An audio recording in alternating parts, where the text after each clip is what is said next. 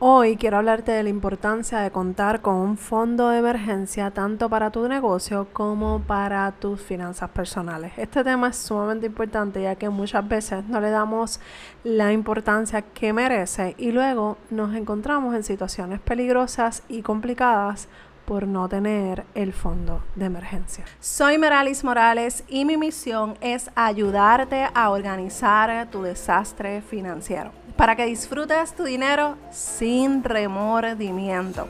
En este podcast aprenderás a trabajar tu vida financiera personal para que esta no sea un impedimento para que te desarrolles y crezcas como empresaria. Este es el podcast de Mujer en el Negocio. Bienvenida. Hablemos del fondo de emergencia y sí, si tienes un negocio es sumamente importante que construyas uno para cualquier cosa que pase dentro de tu negocio. Y en episodios anteriores te lo he mencionado, pero no hemos entrado en tantos detalles, por eso quiero dedicarle un episodio exclusivamente para el fondo de emergencia. Pero antes de comenzar, quiero recordarte que próximamente voy a estar ofreciendo una clase que va a estar, mira, espectacular. Si no te la quieres perder, se va a llamar Cómo ordenar tus finanzas y emprender sin estrés financiero. Y vamos a estar hablando en detalle con mucho más tiempo de este tema, así que es importante que te registres en la dirección que vas a encontrar en las notas del programa para que estés conmigo en esta clase que voy a estar compartiendo próximamente.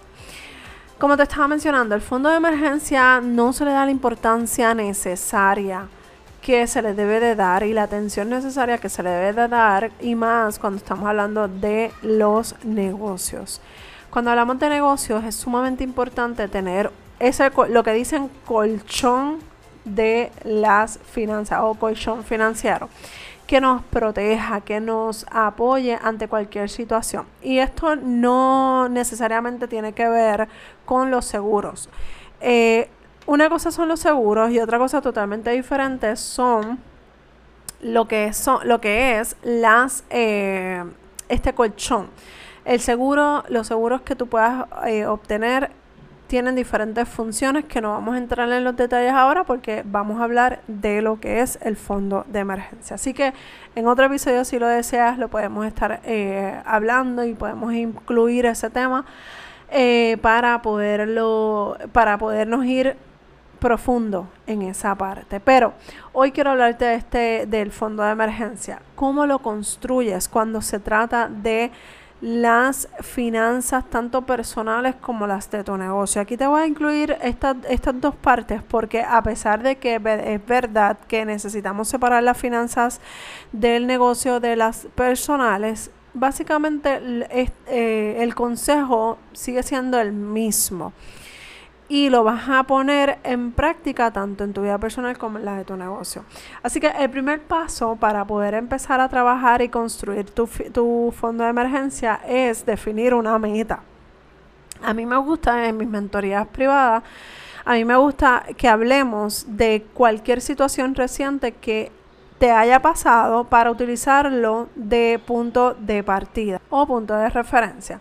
¿Por qué? Porque muchas veces podemos creer que necesitamos cierta cantidad, pero probablemente con una cantidad menor o quizás una cantidad mayor podemos resolver, pero para eso nosotros tenemos que tener un punto de partida.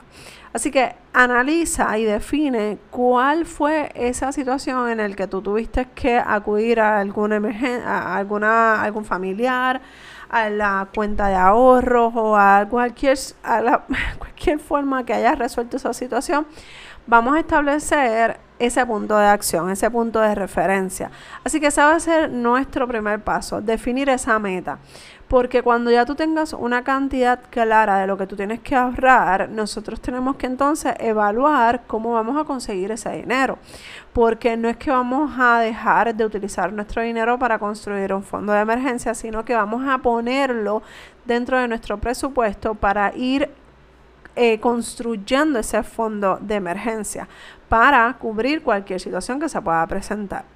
Una opción para comenzar esta, esta, este fondo es que empieces con una meta pequeña. Olvídate de irte a los 5 mil, a los 10 mil, a los 20 mil. Esa, Esa sería una meta a largo plazo o podría ser el fondo de emergencia de contingencia, pero el fondo de emergencia puede, dependiendo de tu situación actual dentro de tu negocio o en tu vida personal, tú estableces la cantidad. Si tú entiendes que con mil, mil quinientos dólares está súper bien porque es para una situación eh, de emergencia, se rompieron las gomas del auto, se dañó la batería del auto, se rompió algo en la casa, un arreglo menor pues todas esas cosas tú, la reacción, tú, tú, tomas la decisión de activar el fondo de emergencia para resolver esa situación. ¿Está bien? Así que eh, definamos una meta para poder establecer una cantidad para empezar a ahorrar de acuerdo a esa meta que voy a empezar a que ya empecé a establecer, ¿ok? El segundo paso, establece una estrategia de ahorro. Este segundo paso es definir cómo vas a lograr ese esa meta, ese plan de acción. Esto significa que vas a establecer un plan sistemático de ahorro que se adapte a tu situación o capacidad financiera de tu negocio o de tu situación personal. No es que te me vas a poner a lo loco a ahorrar, así porque sí, no, no, no. Vamos a cogerlo con calma, vamos a ser realistas, vamos a trabajar con una estrategia, con un sistema no podemos tomar a lo loco este tema de las finanzas porque entonces seguimos tomando malas decisiones. Tenemos que tener un plan de acción.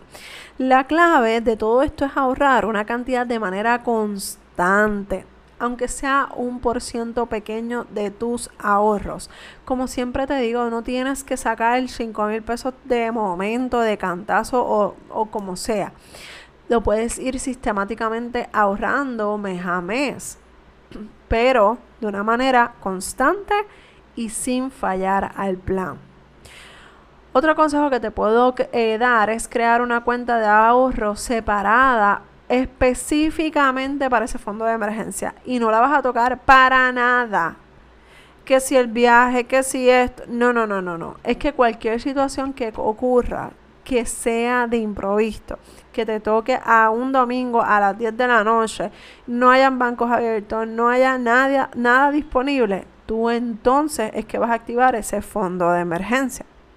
¿Ok? Y por último, el tercer paso es establecer una estrategia que permita proteger ese fondo de emergencia, protegerte a ti o, o perdón, al fondo de emergencia de tu negocio o el personal. Esto implica que vas a evitar usar el fondo de emergencia para cosas que realmente no sean una fondo de no sea una emergencia. Por ejemplo, como ya te mencioné, una, una, un viaje que, que fue de momento. Eso no es una emergencia. Si no tienes el dinero, simplemente no vas al viaje. También debes evaluar regularmente y ver si corresponde aumentar esa, ese ahorro mensual que estás haciendo, minimizar los gastos y empezar a aumentar el ahorro o disminuir el ahorro para ese fondo de emergencia, porque si ya llegaste a la meta y tú entiendes que estás bien, pues no hay que seguir entonces. Vamos entonces a construir el próximo fondo de emergencia que vendría siendo el de contingencia. ¿Cuál es la diferencia? Y con esto vamos cerrando. ¿Cuál es la diferencia entre el fondo de emergencia regular y el fondo de emergencia de contingencia? El fondo de emergencia regular es el que te va a ayudar a ti a accionar ante cualquier situación que se pueda presentar. Algo como te mencioné, la goma del auto, la batería del auto, cualquier bobería que te haya, se haya dañado en tu casa, en tu carro o de los nenes que se haya roto, que tienes que reemplazarlo, eso es un fondo de emergencia regular. Ahora bien, el de contingencia es el de largo plazo. Ese es el que tú, si te quedaste sin trabajo, si te enfermaste y no puedes trabajar, pues ese es el fondo de emergencia de contingencia que vamos a activar cuando suceden cosas mayores dentro de la familia. Así que es bien importante que vayas eh, viendo cómo aumentar el ahorro para cualquier situación que se pueda presentar.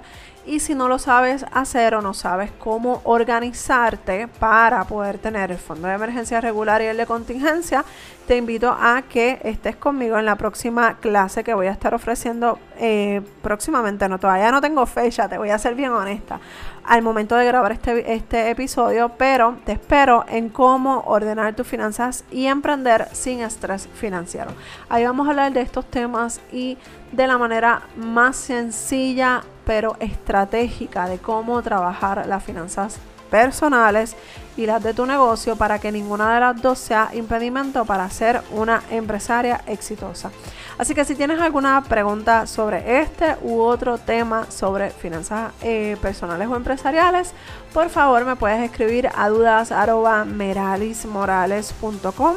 Recuerda que en las notas del programa vas a encontrar el enlace para el registro y para los detalles de nuestra próxima clase. Un abrazo desde Puerto Rico y nos escuchamos en el próximo episodio de Mujer en el Negocio. Bye.